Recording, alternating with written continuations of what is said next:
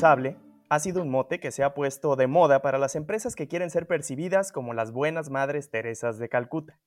Una manera de suavizar la percepción de algunas compañías rapaces. Pero ¿hay una verdadera intención de cambiar el mundo? ¿De resolver algunos problemas sociales?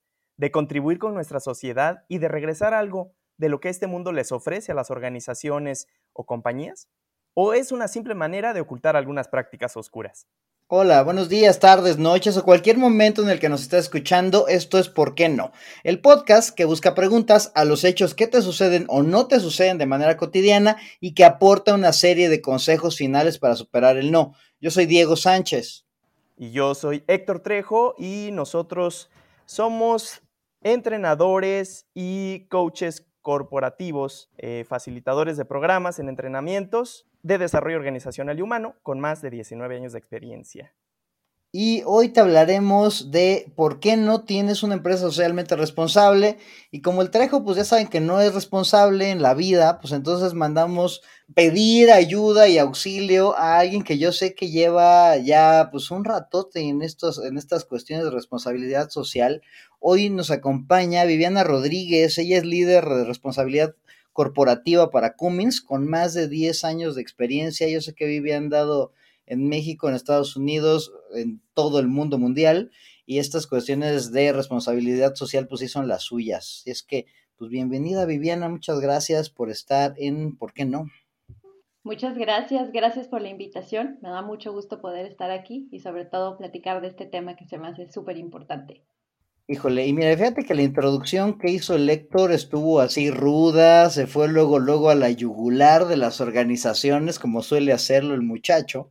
Violento, em, agresivo, directo. Así es, así como disruptivo, saca todos los traumas que tiene, ¿no? Básicamente, pero Todo a mí lo que... Rojillo, exacto. y, pero dentro de tus rojillas creo que luego sí tienes algo de razón, Héctor. O sea, sí hay, sí, sí hay, sí se dan ese tipo de prácticas, ¿no? Em, y qué bueno que trajimos hoy a Viviana, porque pues, yo sé que trabaja en una organización pues, que es, es reconocida por tener, por, tener interés genuino en este tipo de causas, ¿no? Eh, oye, Vivi, ¿por qué no nos cuentas primero así a grandes rasgos qué, qué es AFIC y qué, eh, y qué tiene que ver con responsabilidad social antes de, de aventarnos los por qué no? Claro, bueno, yo, la verdad, orgullosamente trabajo en Cummings ya desde hace 16 años y este fue cuando entré ahí que entré un noviembre, a finales de noviembre, o sea, este mes cumplo los 16 años y a las dos semanas me llevaron una, a un camp, este, eh, que es un centro especial para eh, niños y jóvenes con discapacidad, que son del gobierno, y fuimos en Villa de Zaragoza, aquí cerca de San Luis Potosí, y fuimos y este, arreglamos la escuela, pintamos, impermeabilizamos, este, había la empresa comprado zapato escolar, regalamos los zapatos, llevamos tamales, este, y estaban ahí desde el director de la planta hasta todos, ¿no? Estábamos ahí. Y yo no lo podía creer, porque yo venía de estar en una empresa en la industria automotriz, en donde cada segundo este, es así como, ¿no? De vida y muerte este, en esa industria. Y yo no podía creer que una empresa nos hubiera llevado a hacer este tipo de actividad en la comunidad durante, ¿no? Este, un día completo. Entonces, ese fue mi primer así como acercamiento a esto y, yo dije, wow, o sea, esto realmente este, resuena conmigo y, bueno, de ahí es que eh, yo empiezo a trabajar en Cummins en muchas áreas diferentes, este, las últimas eran en compras, siempre en la cadena de suministro, pero siempre eh, Cummins te da la oportunidad de, aparte de hacer de tu, tu, trabajo, de trabajar en otras cosas, ¿no? Que son sus valores. En el área de responsabilidad cooperativa tenemos comités de comunidad, que son los que operan y los que hacen todo lo que hacemos nosotros en la, en la comunidad. Y también tenemos grupos de diversidad e inclusión dependiendo de tu interés, ¿no? Tenemos el LGBTQ+, tenemos este, personas con discapacidad, tenemos el tema de género, este, eh, multiculturalidad, de todo, ¿no? Entonces, realmente, eh, si tú aprovechas eso que te da la empresa, este, siempre estás como conectado con algo más allá nada más de tu trabajo diario, sino que realmente estás conectado con otros temas, ¿no? Y, Y de ahí que yo entro al área de responsabilidad corporativa. Esto se ve en el 2013 y de ahí este, tomo este puesto de liderazgo ¿no? en responsabilidad corporativa. Primero me voy a Estados Unidos trabajando eh, globalmente para un negocio y después este, regresando a México. Y aquí en México tenemos, uh, eh, tiene una fundación a nivel global pero aquí en México tenemos la fundación eh, de Cummings en México que se llama FIC, Asociación Filantrópica de Cummings. ¿Y por qué existe? Porque nos permite realizar y operar las partes de responsabilidad corporativa que tiene la empresa. No hay una fundación en todos los lugares en donde estamos. Realmente son muy pocos los lugares donde Cummings tiene otra fundación, pero en México lo vimos necesario y bueno, ya tiene muchos años de existir. Y yo llevo responsabilidad cooperativa para Latinoamérica, no solo para México, pero AFIC nos permite operar en México, ¿no? De una manera más, pues, sustentable, este, a largo plazo, con visión más estratégica. Eh, entonces, bueno, para nosotros es muy importante. Oye, Viviana, pero fíjate que se oye súper chido todo lo que dices, se oye mágico y fabuloso y Cummins, yo sé que le echa ganas, pero vamos a pensar, y bueno, y hoy el episodio es ¿por qué no tienes una empresa socialmente responsable? Y se oye tan fabuloso, pero se oye bien caro, Viviana. O sea, y esta, aquí va nuestro primer ¿por qué no? ¿Por qué no tengo yo una empresa socialmente responsable? Porque no tengo recursos, porque no tengo ni lana, no tengo ni dinero, ni tengo el tiempo. Y, o sea, yo sé que Cummins le mete y te deja hasta que puedas tener ciertas horas, cierto porcentaje de horario laboral para que vayas a hacer esas causas de las que ustedes apoyan le mete un varo, o sea, luego también van y ayudan a otras organizaciones y hacen sus concursos y eso, pero no todo el mundo tiene para hacer, para hacer eso, Viviana. No, es cierto, pero creo que es un poco de una falacia, ¿no? Ahí, el tiempo, te voy a decir, en Cummings damos cuatro horas al año, como mínimo, a todos los empleados de Cummings para que salgan a hacer trabajo comunitario, voluntariado. No es un número mágico, no es una receta, un número que va a cambiar el mundo. Es medio turno de un operario, ¿no? Son cuatro horas este, laborales. Pero si tú eso lo pones en contexto, o sea, en, una, en un trabajo normal, esto es como 0.16% de lo tiempo que tú dedicas a tu trabajo en un año.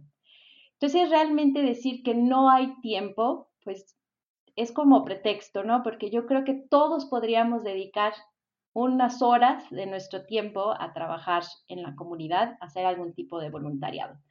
Y si tú eso lo multiplicas por el número de empleados, por ejemplo, Cumming, somos 60 mil alrededor del mundo. México, somos 6 mil en México, en Juárez y en San Luis. En Latinoamérica somos 10 mil. Multiplica eso que todos los empleados de Cummings hacen un mínimo de cuatro horas pues entonces sumado es un impacto fuertísimo. Y a lo mejor tú hacia adentro de la empresa no lo vas a sentir porque son cuatro horas de cada empleado al año, ¿no? Es, es un porcentaje bien pequeño. Pero todo ese trabajo junto, en conjunto, realmente hace un impacto en la comunidad, ¿no? Entonces, realmente el tiempo, este, nosotros veíamos que a veces lo que pasaba es que pocos hacían mucho, ¿no? Muy pocos empleados de Cummings andaban haciendo de todo y, dedicaban muchas horas, ¿no? Entonces, lo veían los demás, pues como que ellos han de tener ciertos privilegios para poder estar, ¿no? En la comunidad haciendo este trabajo y yo estoy aquí haciendo el trabajo. Entonces, lo que Cummings decidió hacer es, en lugar de eso, tener un tiempo dedicado para que todos los empleados de Cummings pudieran trabajar en la comunidad y que esto fuera una política que todos los empleados conocieran. Entonces, así reducir esta eh, percepción de que solo era de algunos pocos o algún privilegio, ¿no? Esto era algo que cualquiera, tú estás en la línea, eres estudiante, eres office, eres prof, o sea, la categoría que seas de empleado, de tipo de empleado para Cummings, tú tienes ese derecho, ¿no? Entonces, yo creo que el tiempo no debe de ser y no realmente es más un pretexto, creo, o algo que tenemos en nuestra mente, que creemos que no tenemos tiempo, pero sí, sí hay tiempo para hacerlo, ¿eh? No, no se necesita tanto. Y dinero, dinero es otro, vamos a hablar del dinero, porque la verdad puedes hacer muchísimas cosas utilizando eh, el talento de las personas, eh, recursos que ya tienes en la empresa y actividades comunitarias o con organizaciones que no requieren de un presupuesto alto, ¿no? O sea, hay cosas que eh, la, empresa puede donar, ¿no? Y, ese tiempo de sus empleados, cuando es apoyo con sus capacidades, con su experiencia, con su talento para lograr una mejora en una organización. Es, es, no, es un, no es un impacto monetario para la empresa, pero para la organización tiene un valor altísimo ese tiempo, ¿no? Y, y, yo te puedo dar un ejemplo. Acabamos de hacer un proyecto, empezó hace un año y seguimos, eh, un, asilo muy reconocido aquí en San Luis Potosí se acercó a Cummings, estaba teniendo varios eh, temas, este, problemas y nos dijo necesito ayuda, ¿no?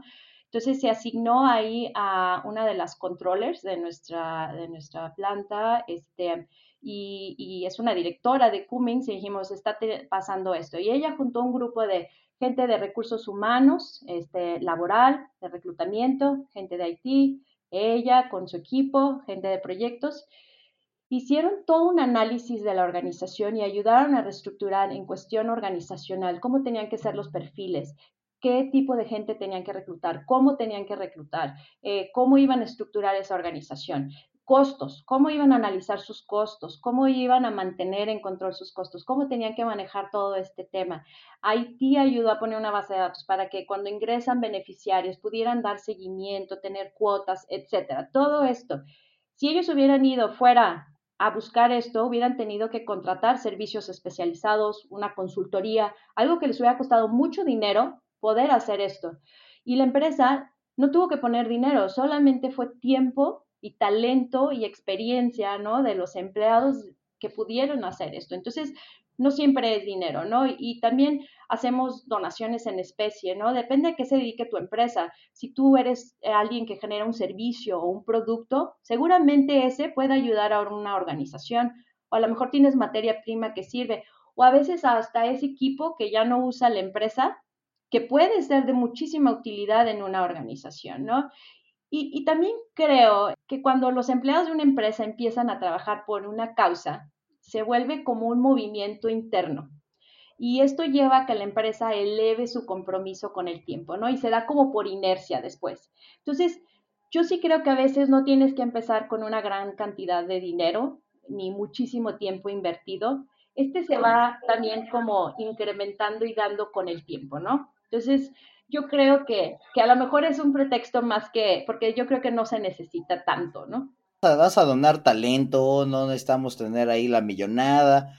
Oye, Ana, pero, y, ya te metiste a hablar de esto, pero ¿para qué demonios? O sea, el otro es, pues, porque no es realmente útil, ¿no? Así de, ay, vamos, todos nos juntamos a fin de año, vamos a sembrar 10 árboles, ¿no? Ya luego mendigos árboles ahí ya todos secos, ¿no? Ay, vamos a ir a pintar la escuelita, y ya, la escuelita bien pintada y no va, no sé, ¿no? O sea. Y a los tres días toda grafiteada. Ándale, exacto, ¿no? Así ya, y, ya, y ya se sacaron su foto, eso sí, estuvo súper chida, ¿no? Todos afuera de la escuelita ahí muy lindos, todos ahí con sus tres árboles, ¿no? Ahí plantados. Y te digo porque lo he visto en muchos casos, ¿no? No sé si tú hayas visto que sí es útil. O sea, digo, estoy seguro que tú vas a decir que sí, pero cuéntanos, o sea, ¿por qué sí es útil? Mira, sí, sí es útil, ¿no? Pero también tienes que ver cómo enfocas tus programas y cómo haces el trabajo en la comunidad, ¿no? Para que sí tenga impacto. Y yo creo que aquí el problema a veces de ir a reforestar es que no te has preguntado si realmente se requiere reforestar y si reforestar ahí es el, lo adecuado y si es el momento correcto y si, ¿no? Y, yo creo que también, pues, bueno, este, equivocándose uno aprende, ¿no? Entonces yo creo que Cummings plantó miles y miles de árboles antes de darse cuenta que realmente esta no era la inversión, ¿no? Y, y lo hemos hecho ahora, pero lo hacemos de una manera muy estratégica, muy planeada, muy organizada y en colaboración con otros. Y creo que esa es como el secreto, ¿no? tú tienes que, eh, antes de, lanzarte a hacer la, la, reforestación o la pintura o lo que vayas a hacer, ¿no? Tienes que entender las necesidades de tu comunidad. Tienes que salir y preguntar qué necesitan y por qué. No tenemos que asumir lo que necesitan, ¿no? A lo mejor tú sales y dices, no, hombre, yo creo que ellos necesitan, y esto pasa mucho también en tema de pueblos indígenas, ¿no? Pueblos originarios, que, que es una idiosincrasia diferente, pero nosotros en nuestra perspectiva y en nuestro concepto creemos que lo que ellos necesitan es y lo decidimos, ¿no? Y nunca fuimos y preguntamos y realmente aseguramos que lo que estamos haciendo es porque se requiere.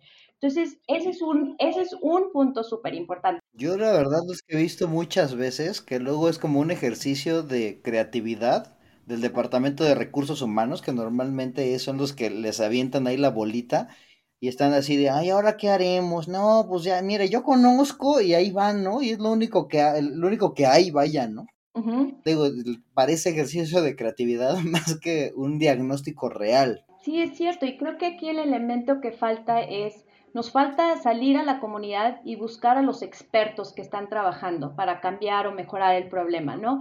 Y, cuando nosotros salimos a la comunidad y hablamos con la organización civil, con líderes comunitarios, con gobierno, con y nos hacemos entonces eh, aliados de estos actores sociales, entonces entendemos qué es el problema, cómo se arregla y no estamos tratando de adivinar ni de poner nosotros, ¿no? Lo que creemos o esta actividad de creatividad. Y otro error grandísimo es dejárselo a un departamento porque la realidad es que esto no es de recursos humanos. Este tiene que ser una iniciativa que nace de los líderes y de, de los, le llamamos nosotros grassroots, ¿no? Desde aquí de la raíz. O sea, y tiene que trabajar toda la empresa. Cuando se lo dejas a un solo departamento, entonces pierde como esa inercia, esa este, importancia, esa relevancia, esa prioridad que debe de tener ¿no? en la empresa. Entonces, ese también es un tema que, por ejemplo, nosotros creamos estos comités en las empresas y los comités están formados de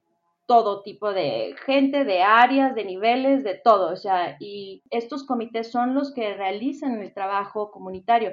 No es un departamento y no es un área, ¿no? Y realmente de responsabilidad corporativa somos tres. Entonces nosotros no podríamos hacer el trabajo que realiza Cummings en San Luis y en Juárez de seis mil empleados ni de los diez mil que somos en Latinoamérica, porque no podríamos, sería imposible, ¿no? Esto se hace a través de los empleados. Entonces, tú necesitas la intersección de todo esto. Tú necesitas entender las necesidades de tu comunidad, necesitas trabajar con los expertos que saben qué están haciendo y cómo resolverlo y qué necesitan, y necesitas saber cuáles son los intereses de los empleados de Cummings y de la empresa, en dónde se quieren enfocar, para que también tengas cierto enfoque y alineación y no andes haciendo de todo. Y yo te voy a decir algo, hace unos 15 años Cummings hacía de todo.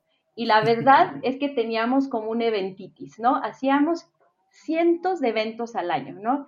Pero no podíamos decirte qué había cambiado gracias a eso, ¿no? Éramos los organizadores de posadas, del Día del Niño, del Día de la Madre, este, pintábamos todas las paredes de la ciudad pero la realidad es que no hacíamos este, esta parte como más estratégica, ¿no? De entender, de poder hacer este diagnóstico, de aliarnos con los que hacen los diagnósticos y de poder hacer realmente implementar algo que cambiara, ¿no? Entonces, yo creo que esa parte es súper importante, esta intersección, ¿no? Y ahí, una vez que logras eso, que sí toma tiempo y requiere eh, eh, invertirle, sí, un poquito de, de, de, recurso, ¿no? De tiempo, de, de pensarle, de conocer, pero ya que se logra, ya es más fácil, ¿no? Y ya todo tiene más sentido, todo tiene una dirección, un plan, este, ¿no? Se siente más orquestado que, que esto de, de, estar por todos lados haciendo de todo, ¿no?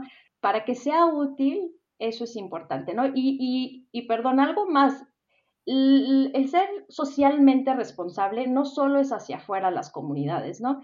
También es hacia adentro es hacia los empleados, ¿no? Y yo creo que eso es súper importante porque a veces se nos olvida, ¿no? No solo significa por hacer cosas por tu comunidad, tienes que empezar por dentro y no puedes ir a tratar de mejorar y cambiar los problemas fuera de tu empresa si no estás atendiendo a las necesidades internas, si no tienes programas internos que estén viendo en esto, ¿no? Entonces, es claro que esto es de adentro hacia afuera, entonces, claro que para la empresa también es útil tener un programa este, socialmente responsable, hace que ganes la, la, lealtad de tus empleados, aumentas productividad, disminuyes rotación, se vuelve un lugar más atractivo para trabajar, o sea, tiene muchísimas cosas de plus para la empresa cuando tus empleados se sienten considerados, se sienten que tienen un trabajo digno, ¿no? Y, además, si tú le sumas la parte de que aparte que te preocupas hacia adentro, también te preocupas hacia afuera, entonces estás incrementando este nivel de motivación, ¿no? Y el poder ayudar a, otros genera un sentido de satisfacción en las personas, de compromiso y de inercia por hacer más. Entonces, y pone en perspectiva hasta los problemas, ¿no? De que tenemos, ¿no? Una persona se puede ir lamentando todo el día en el trabajo, pero lo sacas a la comunidad a conocer una causa más complicada y dice, pues das gracias a Dios por lo que tienes, te sientes un poco más agradecido y, y, a lo mejor hasta privilegiado, ¿no? Porque tienes trabajo, salud y dónde vivir y a lo mejor ya con eso ya tienes el de gane a mucha gente, ¿no? Y a muchas causas que se están trabajando. Entonces, pues yo creo que sí es útil, ¿no? Sí es útil hacia adentro, sí es útil hacia afuera. Híjole, pues a mí ya me estás convenciendo, o sea, a mí se me hace, me hace mucho sentido el hasta ayudarle a la gente a tener sentido, ¿no? O sea, encontrarle el, un, un porqué mayor a, simplemente ir allá a echarle a los motores o a los filtros, esas cosas que ustedes hacen, ¿no? Pero, pero y ahí te va, y te voy a dejar, Trejo, que los, los siguientes dos, ¿por qué no? Porque son los más grinches. Y yo sé que tú, tú andas por ahí, ¿cómo ves? Adelante. En principio, porque no estamos obligados a hacerlo. Es decir, no soy socialmente responsable, pues porque nadie me obliga. Si lo hago o no lo hago, da igual, ¿no?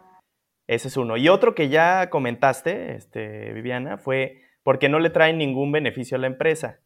O esa es la creencia que, mucha gente eh, tiene. Eh, tiene, ¿no?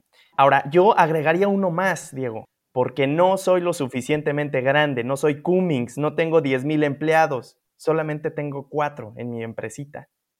Entonces, a ver, ahí te aventamos ese trompito a la uña, Vivi, para ver si es cierto que la responsabilidad social se puede eh, difundir ahí en todo el mundo mundial. Sí, yo lo resumiría en, ¿es para todos la responsabilidad social? ¿Es para todas las empresas? No, por supuesto que no, Diego. La responsabilidad social es un mito, no existe. Es un lujo, Trejo. Es un lujo. O sea, es, un, es, un, es, una persona que ya alcanzó su nivel de trascendencia personal y entonces ya se va ahora a redimir los problemas de otros. O sea, la responsabilidad social es para Cummins, no para por qué no, no para el Héctor Trejo que, da, cursos, no. Tú y yo, ¿qué problemas sociales resolvemos? Al contrario, les echamos más. Tú das más problemas sociales de los que resuelves, ¿no? Pero ¿cómo ves, Viviana? Es para todos y además, ¿qué onda? Pues si no estoy obligado a hacerlo, ¿para qué lo hago?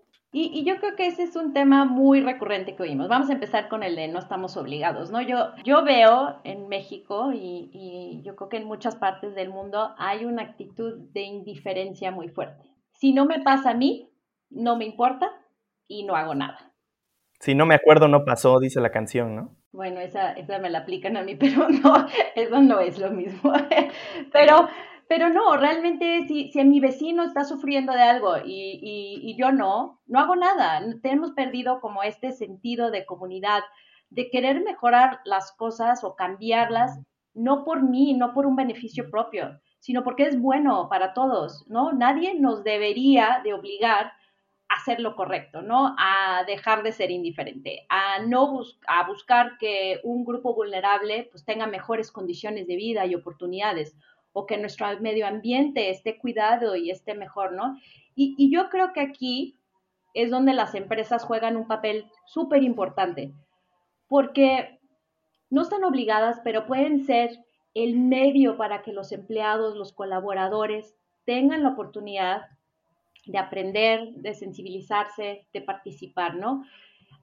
Hay personas como yo que entraron a una empresa como Cummings, en donde es un valor importantísimo que se vive, que puedes aprender, conocer, eh, ¿no? Y, y, tanto así que ahora me dedico a esto, ¿no? Y yo ya traía, sí traía una influencia, ¿no? De fuerte de justicia social desde mi papá, pero la realidad es que la empresa me dio las herramientas y me dio los recursos para poder hacer más.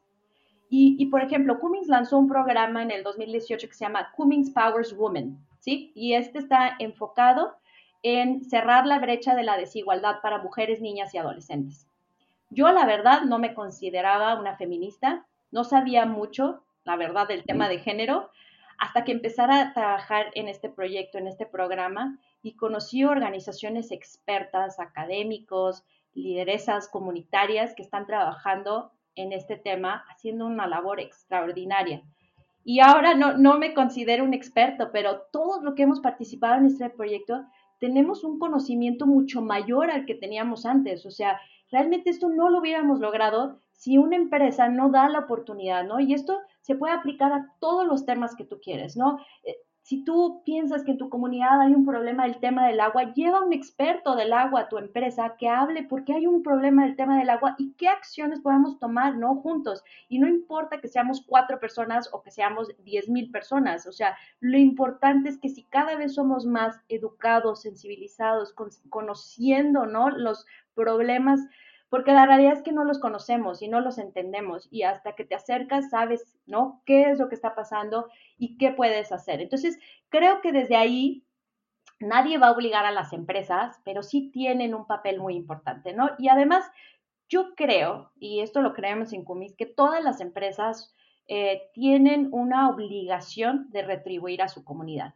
Toda empresa donde esté utiliza y consume recursos del lugar y Héctor, tú empezaste con esto, ¿no?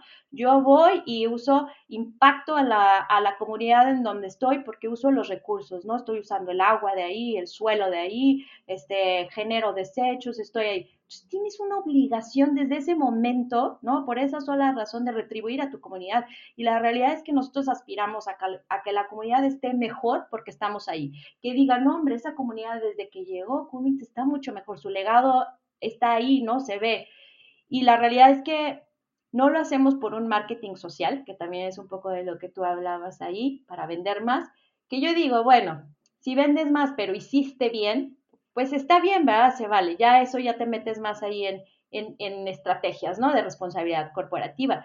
Pero la verdad es que lo hacemos porque creemos que es nuestro deber. Yo les decía, la Fundación de Cummins en México nace en el 96, o sea, este año cumplimos 25 años de existir en San Luis Potosí. Y se creó antes de que estuviera de moda tener una fundación. Esto fue antes de que hubiera beneficios fiscales y se creó con un sentido de que esto era lo correcto y que teníamos que hacer nuestra parte, ¿no? Nadie te debe de obligar a hacer lo correcto. Entonces, yo creo que una obligación este, no es, no es, ¿no? La, la, la razón por la que, la que lo debes de hacer, se debe de hacer porque, porque es lo correcto. Y yo creo que el tamaño de la empresa no tiene nada que ver, porque yo conozco empresas muy pequeñas que tienen un impacto muy grande en la comunidad por lo que hacen, ¿no?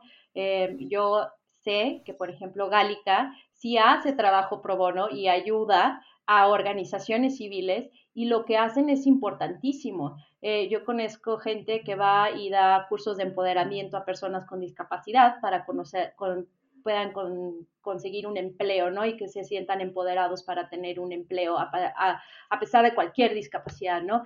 Y, eso no lo hace una empresa enorme, ¿no? Eso no lo hacen 10.000 empleados, eso lo hace un grupo pequeño, ¿no? Que tiene esto, esto como eh, dentro de ellos de querer retribuir a su comunidad. Entonces no tiene que ver el tamaño, porque al final, como yo les decía, no tiene que ver el tiempo ni el dinero, o sea, aquí es el talento de la gente, ¿no? Y esto, el talento lo puedes tener si eres una empresa de cuatro personas haciendo soluciones de IT, pues eso lo puedes ir y hacer para una organización que sufren muchísimo con soluciones de IT, ¿no? O lo puedes hacer dentro de, ¿no? Si das capacitaciones, si eres un contador, si eres un abogado, si tienes una cocina económica, si tienes una estética. Yo conozco mujeres que tienen una estética y luego van y dan clases en un centro comunitario a mujeres que están tratando de emprender un negocio o tratar de tener una independencia financiera. Entonces, el tamaño de la empresa no importa, ¿verdad? Aquí lo que importa es que cada uno de nosotros dejemos de ser indiferentes y tengamos esta eh, visión de querer